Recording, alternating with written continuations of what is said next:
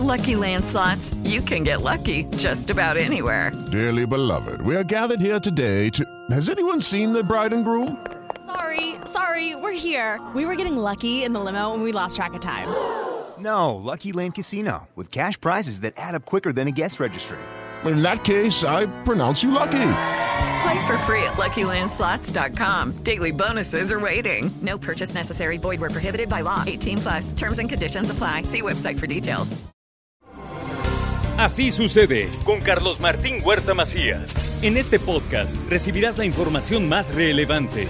Un servicio de Asir Noticias. Y aquí vamos a nuestro resumen de noticias. Notifican al Ayuntamiento de Puebla sobre los amparos en contra de las arañas inmovilizadoras. Esto es lo que confirma el síndico municipal.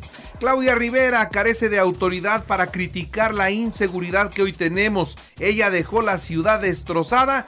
Esto lo dice el presidente Eduardo Rivera.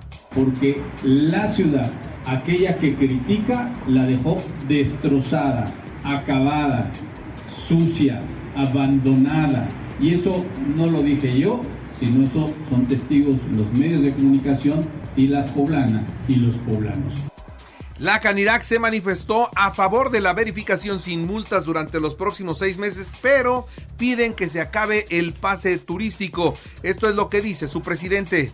Y quería una prórroga para que no, no tengas que pagar la multa para que te verifiquen. Pero sí quiero que seamos muy conscientes. El pase turístico va a afectar muchísimo más a la ciudad y al estado de lo que se piensa. ¿Por qué? Porque los visitantes que vienen de entrada por salida, los turistas que se quedan días y todavía los proveedores.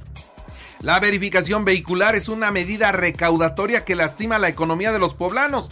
Eso es lo que dice la presidenta del PAN, Augusta Díaz de Rivera.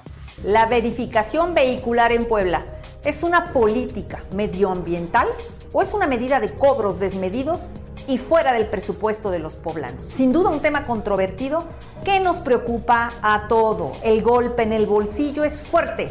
Desde el PAN Puebla le pedimos al Ejecutivo del Estado tome en cuenta esta afectación Sí, pero la verificación la comenzaron ellos, ¿eh? La comenzó el PAN. Así que ahora se quejan de lo que ellos en su momento hicieron. Ante esta situación viene una respuesta del Partido Verde Ecologista en voz de Jaime Natale y así le dice a los del PAN.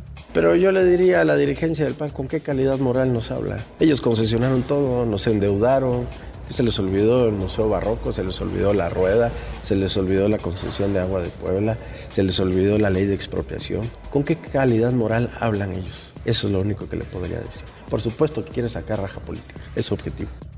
Productores, comerciantes y transportistas de Atlisco se manifestaron en contra de la verificación y sobre todo en contra del pase turístico. Quieren que baje de precio la verificación. No, pero estamos porque es una división. Venimos todos Estamos unidos. para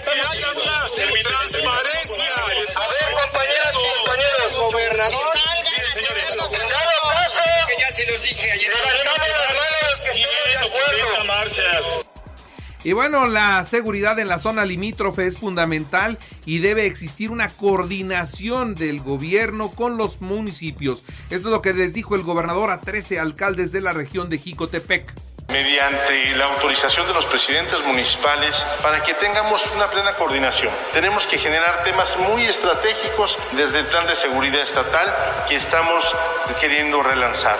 Y es fundamental que en ese aspecto el Estado empiece a dar los primeros pasos para generar los temas de coordinación y buscando que de la mano de ustedes por cierto, allá en Jicotepec, con una inversión de 25 millones de pesos, el gobernador entregó apoyos para la recuperación del campo a 1980 productores de Jicotepec. Siguiendo con más noticias en la máxima casa de estudios, buenas noticias. Buenas noticias en la Benemérita Universidad Autónoma de Puebla. Ahí, María de la Paz Elizalde es la primera académica con la máxima distinción del CONACID. Es investigadora nacional emérita, bien por su trabajo y qué bueno que se reconoce en estos términos.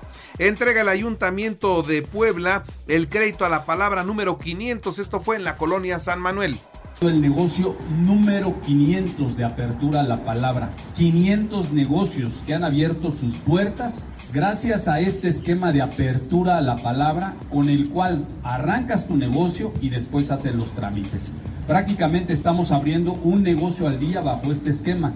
Y vean qué chulada el ayuntamiento invita a aprovechar los estímulos fiscales 2023 en febrero y marzo, descuentos del 50 y hasta el 100% en algunos adeudos.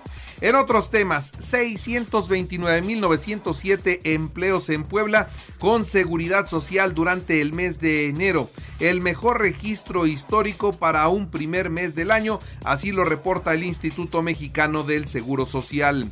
El plan B de la reforma electoral pone en riesgo la legitimidad de las elecciones y vulnera los derechos políticos, dice el INE aquí en Puebla. Mientras que detienen a tres agentes ministeriales y tres asaltantes de tracto camiones cuando descargaban mercancía robada en la zona de Tecamachalco. La fiscalía confirma la detención y ofrece llegar hasta las últimas consecuencias en este proceso de investigación. El ayuntamiento está dispuesto a colaborar con el Estado en contra del reto Clona Cepam. Esto es lo que dice el presidente Eduardo Rivera. Y nosotros, más bien dicho, queremos hacer conciencia de que esto que ha sucedido en otros estados no sucede en Puebla.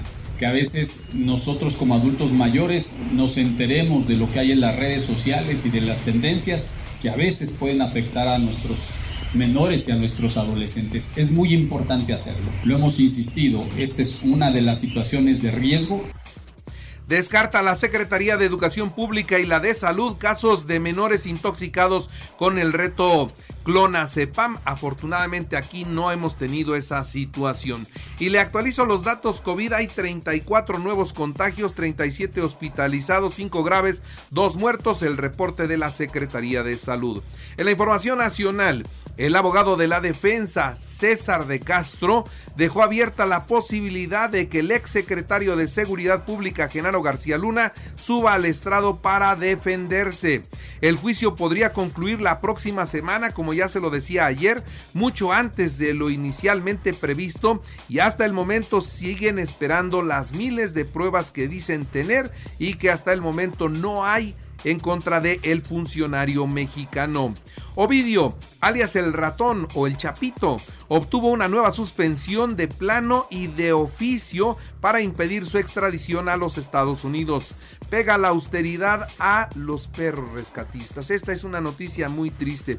Los ajustes de presupuesto del gobierno hacen que baje 34% el presupuesto para el alimento de los perros, como Frida, como estos perros que ahora se fueron a Turquía y entonces después de que tenían un alimento especial, ahora tienen que comer alimento comercial porque ya no alcanza para que tengan lo que necesitan y hagan el trabajo que todos conocemos y reconocemos.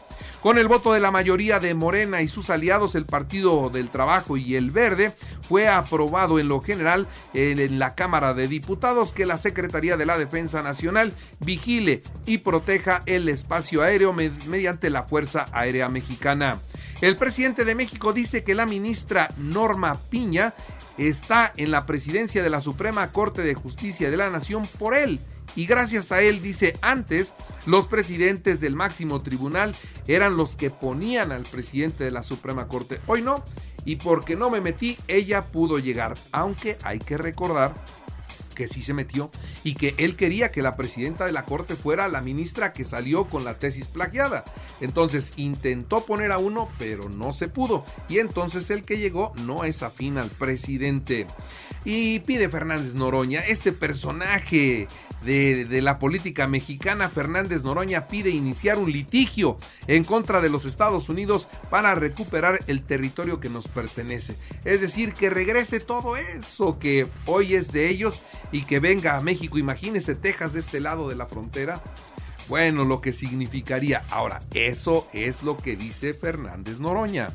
La jefa de gobierno de la Ciudad de México, Claudia Sheinbaum, encabezó la inauguración del Centro de Comando y Control C2 del Centro Histórico de la capital del país, punto cultural, comercial y de actividad turística que, con, se contará con 1.850 cámaras de videovigilancia para la cobertura de cuatro sectores, la Alameda, Morelos, Centro y Congreso.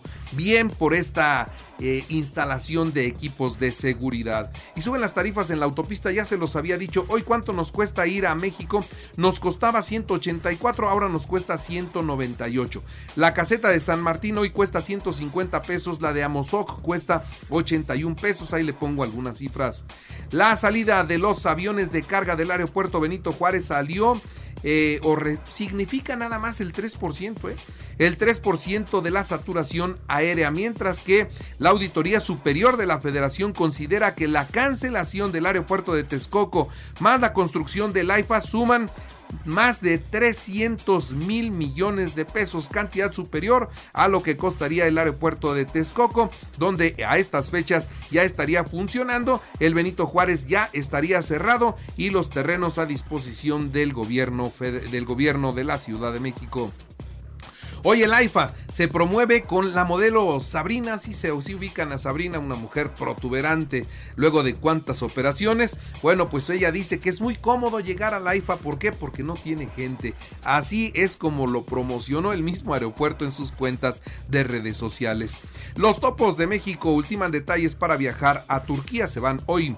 Y desesperados los socorristas allá en Turquía siguen salvando vidas entre los escombros. Un padre se aferra a la mano de una de sus hijas muertas muerta entre los escombros de Turquía. El terremoto ha cobrado la vida de más y más personas y se acerca peligrosamente la cifra al pronóstico de los 20 mil muertos. Hay más de 60 mil heridos. Y el presidente de Ucrania Volodymyr Zelensky visitó Londres, saludó al rey y estuvo en el parlamento donde fue bien recibido y con una ovación a quienes les pidió aviones para defender su libertad. Posteriormente llegó a París a una reunión con el presidente Emmanuel Macron y a una reunión con el canciller alemán. Y están dispuestos a respaldarlo, sí. Entonces, fíjese con quién ya ha estado. Estados Unidos ya vino. Luego ha estado en eh, con Inglaterra, con Francia y con Alemania y todos le están dando respaldo y todos le están dando equipo y todos lo están apoyando. En los deportes, Diego Coca será el entrenador de la selección mexicana de fútbol. Mañana será presentado. Querétaro León a las 7 en el arranque de la jornada 6, Atlas Monterrey a las 9. Miguel Herrera tiene oferta para dirigir a Cholos. México cayó 9-3 en Puerto Rico en el último duelo de grupos de la Serie del Caribe. Hoy en semifinales se enfrenta a Dominicana. Los Celtics de Boston 106 a 99 a Filadelfia en la NBA. Y en el americano podría venir la NFL en 2024 dependiendo de cómo se encuentre la remodelación del aeropuerto. Y bueno, les recuerdo que así sucede, está en iHeartRadio y ahora puede escuchar a toda hora y en cualquier dispositivo móvil o computadora nuestro podcast con el resumen de noticias, colaboraciones y entrevistas. Es muy fácil, entre a la aplicación de iHeartRadio, entre al apartado de podcast, elija noticias y ahí encontrará la portada de Así sucede. Así sucede con Carlos Martín Huerta Macías. La información más relevante ahora en podcast. Sigue disfrutando de iHeartRadio.